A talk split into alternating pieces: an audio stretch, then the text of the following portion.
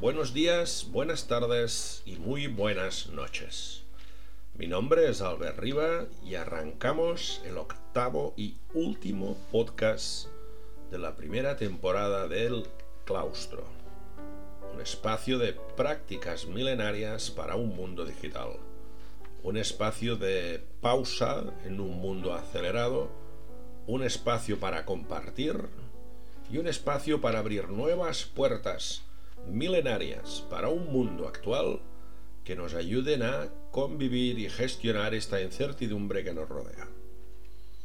Así pues, vamos con este octavo podcast en el que hablaremos sobre prácticas monásticas fuera del monasterio. Hablaremos de cómo poder aplicar estas prácticas milenarias que se siguen aplicando en los monasterios para aplicarlo a todas esas personas que estamos fuera de los monasterios en nuestras vidas privadas o en nuestros trabajos. Para empezar a analizar un poco más desglosado todo este punto deberíamos matizar dos conceptos importantes. Primero, estas prácticas no son exclusivas de monasterios.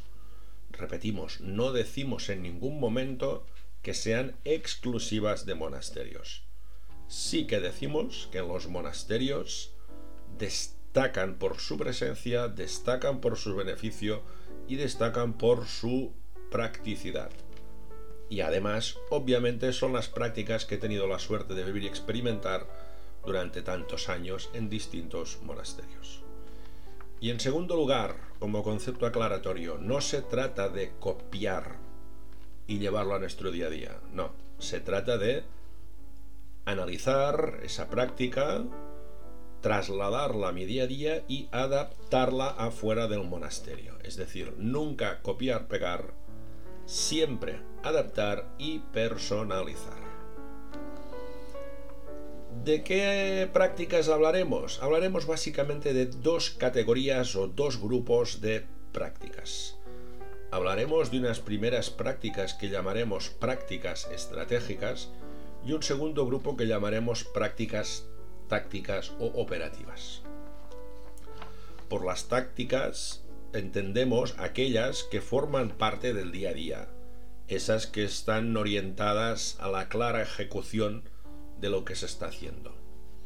Y las estratégicas, tanto más relevantes que las tácticas, son aquellas que pasan a formar parte del ADN de la persona o de la organización y son aquellas que requieren una reflexión, una interiorización y una parte más profunda, más analista y sobre todo más eh, de conocimiento o de calidad, digamos. ¿vale? Dentro de estas prácticas estratégicas hablaremos básicamente de cuatro. Hablaremos de definir escrituras sagradas, definir lugares sagrados, hablaremos de la implantación de micro rituales y hablaremos del llegar siempre antes. Repito, definir escrituras sagradas, definir lugares sagrados, implantar rituales y llegar siempre antes. Empezamos pues por define tus escrituras sagradas. En los monasterios ya hablamos en otro podcast anterior de la importancia y la relevancia de la regla de San Benito. En los monasterios están claramente definidos aquellos documentos que son sagrados, entendiendo por sagrado la parte de privilegiar, poner en primer plano, dar reverencia y poner su importancia a todo ese documento que recibe el prestigio de sagrado.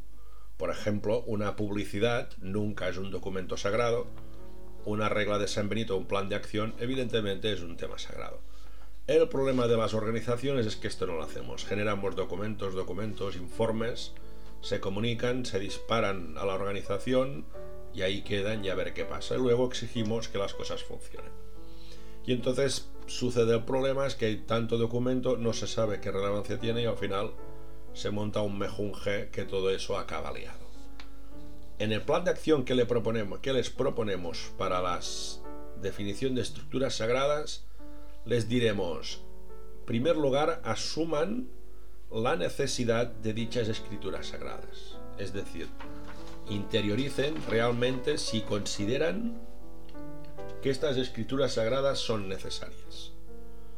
Una vez tengan asumida esa relevancia, defínenlas y recuperen esos textos. Es decir, si para ustedes el Manual de Cultura Corporativa han decidido que es un texto sagrado, agárrenlo, lo recuperan y hagan la actualización de dichos textos.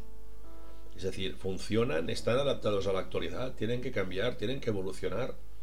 Y cuando han hecho esta actualización, dedíquenle espacio y texto a comunicarlo.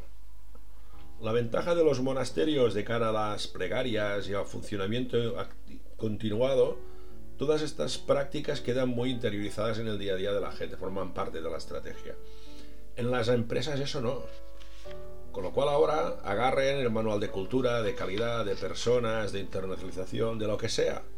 Agárrenlo y apliquen este documento. Es decir, no solo definan esa escritura sagrada, sino también definan la comunicación de dicha escritura sagrada.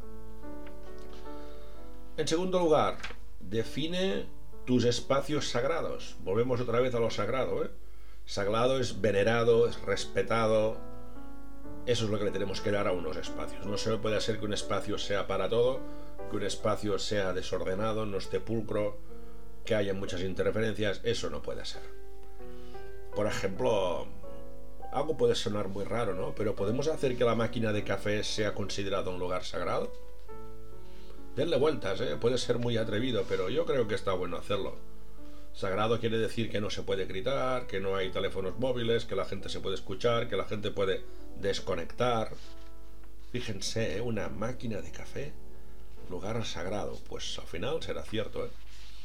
Como plan de acción que tienen que hacer para poner esto en marcha, definan sus espacios sagrados, asignenle su relevancia, su importancia como lugar sagrado, si es un lugar sagrado que se ha tratado como sagrado, y luego periodifique su paso por ese lugar sagrado. Mire de pasar cada día, mire de pasar a menudo, para ver si eso mantiene el lugar.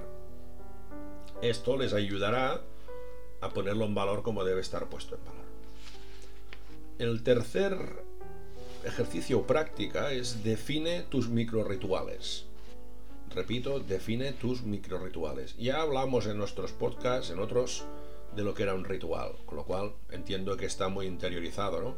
Así pues, pasemos a un plan de acción, pasemos del valor del micro ritual a la virtud del micro ritual. Plan de acción. Define los micro, rituales. Define los micro, micro que vas a implementar. Dos, ajustalos a cada necesidad que tengas. Es decir, para una reunión con un empleado necesitarás una especie de ritual. Para una reunión con un cliente necesitarás otro entorno distinto, con una duración distinto y un espacio distinto. Es decir, no sirve un mismo ritual para todos. Personalízalo a cada necesidad. Y luego asígnalos en la agenda. Dale la relevancia que se merece. Rituales en la agenda. Y el cuarto, muy sencillo este, llega siempre cinco minutos antes. Llega cinco minutos antes. Si es una reunión, cinco minutos antes. Que es una comida, cinco minutos antes. Te ayudará a entrar más tranquilo y a más hacerlo. Esta práctica yo la hago hace años también y las tengo personalizada también. Es decir, cuando es una reunión normal llego cinco minutos antes, cuando es una conferencia o una formación llego una hora antes. O sea, juego en esa arquilla de tiempo para entrar más tranquilo y más preparado y preparar las posibles emergencias que puedan haber. A nivel de, de prácticas más tácticas, les diré tres muy claramente y muy rápidas. Uno, modo off datos. Aprenda a llevar el teléfono en modo avión, con datos desconectados, en que solo entre la voz. Algunos dirán, pero puede entrar la voz, sí, pero las interferencias se reducen muchísimo. Y hay lugares que voy sin teléfono y hay lugares que voy sin datos. ¿Por qué? Porque si hay una urgencia me pueden llamar por teléfono, no estoy desconectado ni aislado. Dos, apagones de radio. Este es muy interesante, es cuando vayan conduciendo y estén solos, paren la radio y conduzcan solo en silencio. Pruébenlo, Pruébenlo y verán el choque inicial que van a tener la primera vez, pero luego les aseguro que abrazarán les gustará este silencio en el coche sin radio, ni interferencias, ni nada. Y otra que hago yo muy táctica que para mí es básica, es vital, yo creo que es las mejores de todas, que es el laudes. En los monasterios cada mañana a las siete y media, como hemos comentado, hace una pregaria en la basílica, que es una pregaria de media hora que mezcla pregaria, canto gregoriano, silencio, y es una forma que tienen los monjes y las monjas de dar gracias a Dios por el día nuevo que van a empezar. Ahora también en las redes se habla de gratitud y se habla de todo esto, con lo cual fíjense que todos al fin y al cabo lo que estamos diciendo, gracias por estar vivo, gracias por tener salud y gracias por el día que vamos a empezar. En mi caso esto lo adapto mucho a mi día a día. Yo cuando me levanto por la mañana tengo media horita en el sofá de mi casa, en silencio, sin teléfono, sin nadie, y a veces hasta me conecto a Montserrat por internet y me conecto a ver el laudes en internet con sus cantos y sus pregarias. ¿no? Esta media hora la hago cada día. Si me voy de viaje a las 6 de la mañana, me levanto a las 5 y lo hago a las 5. Si es un fin de semana que me levanto más tarde, lo hago más tarde. Es sagrado. Es igual que ir al baño y lavarme la cara. Laudes cada día 30 minutos. Fíjense, de las siete que hemos hablado, ¿eh? de definir escrituras sagradas, de definir espacios sagrados, de definir microrituales, de llegar siempre antes del modo off de datos, de los apagones de radio y de los laudes, tienen siete prácticas que se aplican en los monasterios que los pueden aplicar fuera. Algunos empezarán con una durante medio año, empiecen con una. Algún otro será acelerado y empezará con cuatro, perfecto. Algún otro estará tan interiorizado que podrá empezar con las siete porque ya va rodado, pues perfecto. Hagan lo que consideren que les pueda servir, empiecen y háganlo poco a poco que eso es lo más importante de todo. Con estos podcasts tienen prácticas para aprender, tienen vídeos para podcasts para reescuchar, podrán encontrar vídeos, herramientas para intentar empezar a arrancar con estas prácticas monásticas. Como conclusiones para cerrar este último podcast que será más breve que los anteriores, decirles que muchas gracias por estar aquí. Muchas gracias por llegar aquí, gracias por compartir este tiempo y este experimento y este viaje con ustedes y esperemos poder seguir escuchándonos y viéndonos también por las redes y o en formato presencial en un futuro. Esperamos que este proyecto pueda seguir creciendo, enriqueciendo y mejorando, porque compartiendo crecemos todos y creciendo todos, todos tendremos mejor calidad de vida, mejor salud, mejor bienestar y nuestras organizaciones serán más sostenibles en el tiempo. Para acabar, como en cada podcast, eh, mi mail albert.alberriba.com, repito albert.alberriba.com, cualquier cosa me contactan, me lo dicen, me plantean, me dicen propuestas de mejora, cosas que les hayan gustado, que no, y qué harían.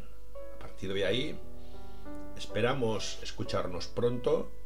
Muchas gracias a todos y a todas Besos a todos y a todas. Gracias a todos y a todas. Hasta pronto.